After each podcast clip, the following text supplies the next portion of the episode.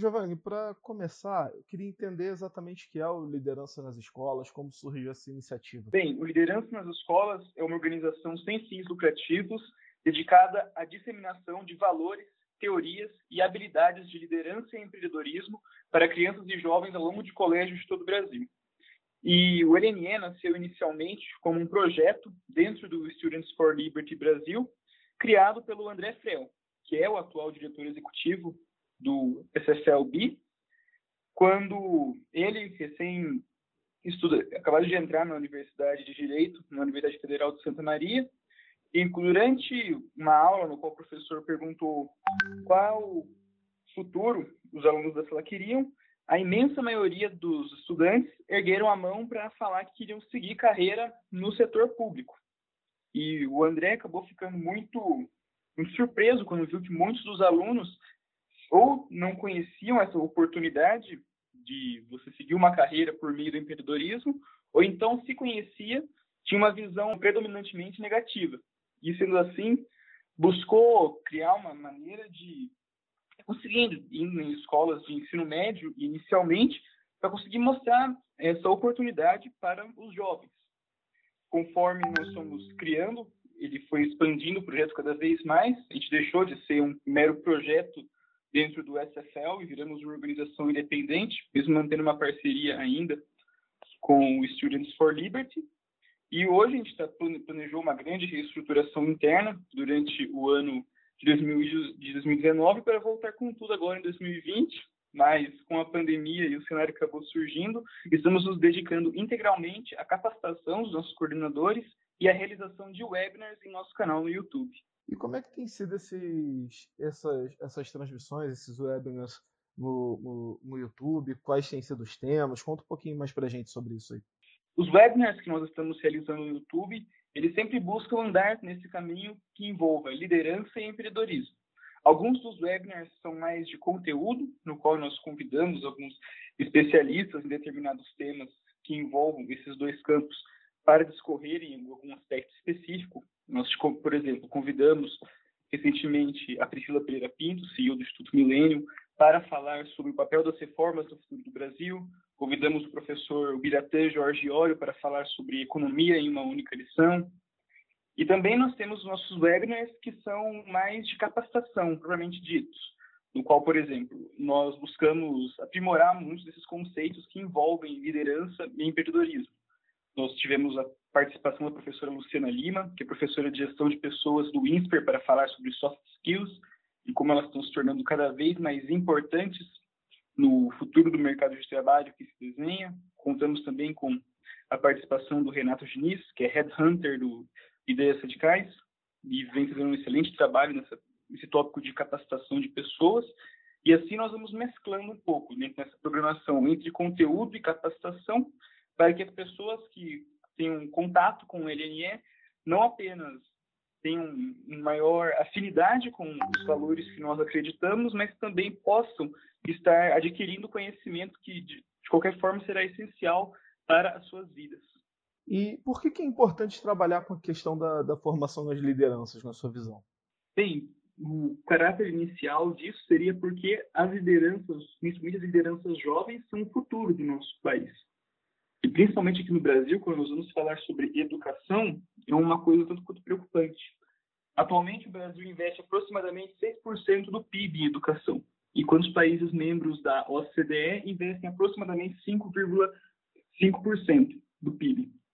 E se você vai pegar os resultados do Brasil em exames como PISA, por exemplo, dentre 77 países analisados, o Brasil está numa posição eh, bem baixo, que é a posição número 57, extremamente lamentável. E quando nós vamos debruçar sobre as análises de especialistas da área, eles percebem que existe uma ausência de incentivos da motivação dos alunos brasileiros e também uma carência dessas habilidades e competências que são essenciais não apenas para o sucesso acadêmico, mas também o sucesso profissional e pessoal.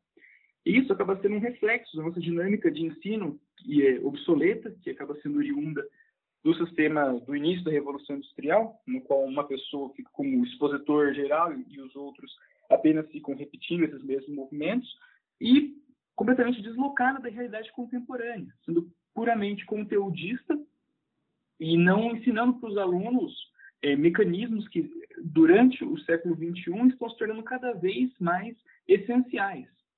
É, quando você vai pegar o relatório do Fórum Econômico Mundial, da McKinsey, o relatório do New Work Order, por exemplo, lá existe uma constatação já de que 70% dos jovens que hoje estão entrando no mercado de trabalho são empregos que serão afetados radicalmente pela automação, enquanto 60% dos atuais estudantes serão treinados para funções que também vão ser alteradas pelo fenômeno no futuro. Isso faz com que empregos direcionados a esses jovens iniciantes estão desaparecendo. E sendo assim, dois caminhos vão acabam se desenhando, principalmente. E isso liga muito com o perfil dos profissionais do futuro. Os profissionais do futuro serão aquelas pessoas que irão estar trabalhando ativamente com o desenvolvimento das novas tecnologias, ou então serão aquelas pessoas que jamais serão substituídas por elas. E daí vem essa importância do ensino dessas habilidades de liderança, de inovação, de empreendedorismo, para que as pessoas possam ser cada vez mais ativas e protagonistas de suas vidas e de suas carreiras. É, vocês fomentam aí o conceito de educação empreendedora. É, é um pouco disso, né? Mas você poderia explicar um pouco melhor esse conceito? O trabalho do LNE, quando nós fomos alinhar toda a nossa proposta educacional, ela foi vista por duas etapas. A primeira delas é uma análise de pesquisas acadêmicas, artigos científicos, dados empíricos, para conseguirmos organizar uma base curricular que fosse forte. E essa base é preenchida por um programa com dois eixos principais. A primeira delas é a parte mais teórica, que é pautada na conscientização sobre a importância do empreendedorismo para o desenvolvimento da sociedade, e a segunda é mais prática, que prioriza a capacitação de pessoas e o desenvolvimento de soft skills. E como nós conseguimos fazer isso?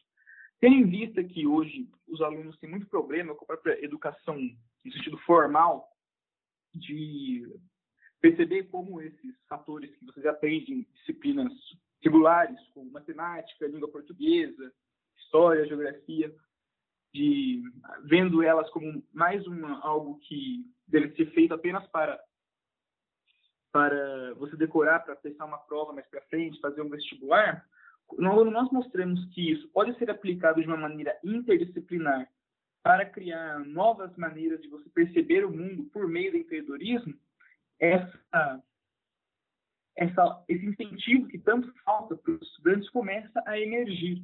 E é por esse caminho que nós é, desenvolvemos nosso trabalho. Por exemplo, hoje em dia, no empreendedorismo se fala muito sobre vendas, sobre fundraising, sobre copywriting. Copywriting nada mais é do que redação. Redação, você precisa de mecanismos de língua portuguesa para conseguir casar, casar com isso. Você está falando sobre organizar um novo negócio. Você tem que fazer um cálculo de lucros, de perdas, preparar a tabela de custos. Tudo isso você está aplicando questões de matemática de uma forma mais contextualizada dentro daquilo que pode te dar uma maneira de seguir o futuro. E é justamente a partir dessas pequenas contextualizações que nós pretendemos expandindo a visão dos alunos, não só das disciplinas já formais, mas também do, da própria linha de liderança e empreendedorismo mesmo. E enquanto a gente tem um programa de ensino que é bem flexível, tanto na questão de adaptabilidade com as demandas de escolas e dos estudantes, mas como também nas próprias preferências dos coordenadores e conforme suas habilidades eh, primordiais. Mas a gente tem uma linha geral, no ensino fundamental 1, que vai mais ou menos dos 6 aos 10 anos, a gente foca, trabalha bastante com noção de valores, como autoestima, responsabilidade individual, produtividade, que são mais ou menos aulas baseadas em leitura de livros didáticos parceiros e realização de pequenas atividades e projetos contextualizados. Já no ensino fundamental 2, que pega de 11 a 14 anos, a gente começa a ter um foco que envolve direito e responsabilidade individual, noções básicas de economia e de empreendedorismo e vida em sociedade. Também seguindo essas aulas baseadas em leituras de livros didáticos e também a criação de projetos empreendedores. E já no ensino médio, que vai dos 15 aos 17 anos, é quando nós começamos a ver soft skills de maneira aprofundada. Comunicação, trabalho em equipe, responsabilidade, profissionalismo, integridade, cortesia, inteligência socioemocional e ética. Todos esses são fatores que estão ligados na nossa dinâmica de ensino. Além, claro, dos pontos de empreendedorismo e liderança e também gestão de projetos e inovação. E não apenas ficando em aulas, palestras, a gente também vai desenvolvendo atividades que pretendem gerar ao longo do curso todo um projeto empreendedor para cada equipe de alunos e depois uma simulação de Shark Tanks. E sobre a importância também de levar as ideias do liberalismo para o ambiente acadêmico, que ainda é, é, um processo longo, né, difundir essas ideias aí. Sim, sim, certamente. E é por isso que cada passo dado deve ser comemorado e servir como um incentivo para que novas iniciativas na área surjam. Hoje em dia nós tivemos aí recentemente o governo de Minas Gerais que colocou da grade curricular do ensino ensino médio é, na parte de filosofia autores como Frederic Bastiat e Ayn Rand. E é uma iniciativa super acertada, permitindo que os alunos tenham contato com ideias diferentes.